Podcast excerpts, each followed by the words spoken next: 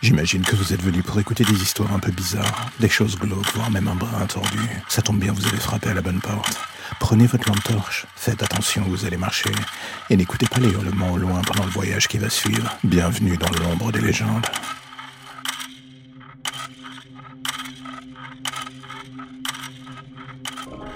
Cela fait des semaines que le navire s'est échoué sur cette île.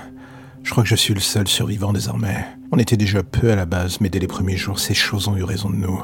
Les hommes se jetaient à la mer pour les rejoindre en prétendant entendre leur voix, leur chant. Les rares survivants dont je faisais partie ont vite compris que nous n'étions plus seuls, la légende disait vrai. Ces monstres des mers marins à l'apparence de déesses, j'avais entendu mille récits là-dessus. Des histoires toutes plus fantastiques ou horribles les unes que les autres. Mais aujourd'hui, alors que je suis le dernier survivant sur cette île, je pensais pas finir comme le personnage principal de l'une d'elles. La technique d'approche de ces choses est toujours la même, attendre le point de faiblesse ultime, ce moment où la raison a foutu le camp, que la faim vous tiraille et que la mort est dans l'angle mort, justement, à se demander combien de temps vous tiendrez encore. C'est ce moment précis que ces choses adorent. Vous êtes à leur merci, vous êtes faible, tout est un danger pour vous, vous êtes sous tension et elles attendent, paisiblement. Vous savez qu'un simple faux pas vous sera fatal, et elles s'en amusent.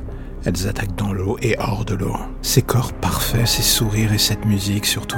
Les hommes avant moi ont pris une décision radicale, se couper les oreilles dans l'espoir de ne plus rien entendre. J'avoue, j'ai pas eu ce courage. Pourquoi? J'en sais rien. J'avais l'espoir de m'en sortir en un morceau, d'oublier ce cauchemar, quelqu'un me sorte de là. Mais c'est alors que je me réveillais dans l'eau que je compris mon erreur. J'avais cédé à la fatigue pendant combien de temps J'en sais rien, j'en savais plus rien. Mais c'était ce qu'elles attendaient en fait. J'étais dans l'eau jusqu'aux genoux, j'avançais lentement vers l'océan. J'entendais cette musique, cette voix, mais surtout je chantais cette main sous l'eau qui me traînait avec elle. Et en baissant les yeux, je l'ai vue, elle était là, souriante. Et l'espace d'un court instant, je me suis dit pourquoi pas? Pourquoi continuer à lutter?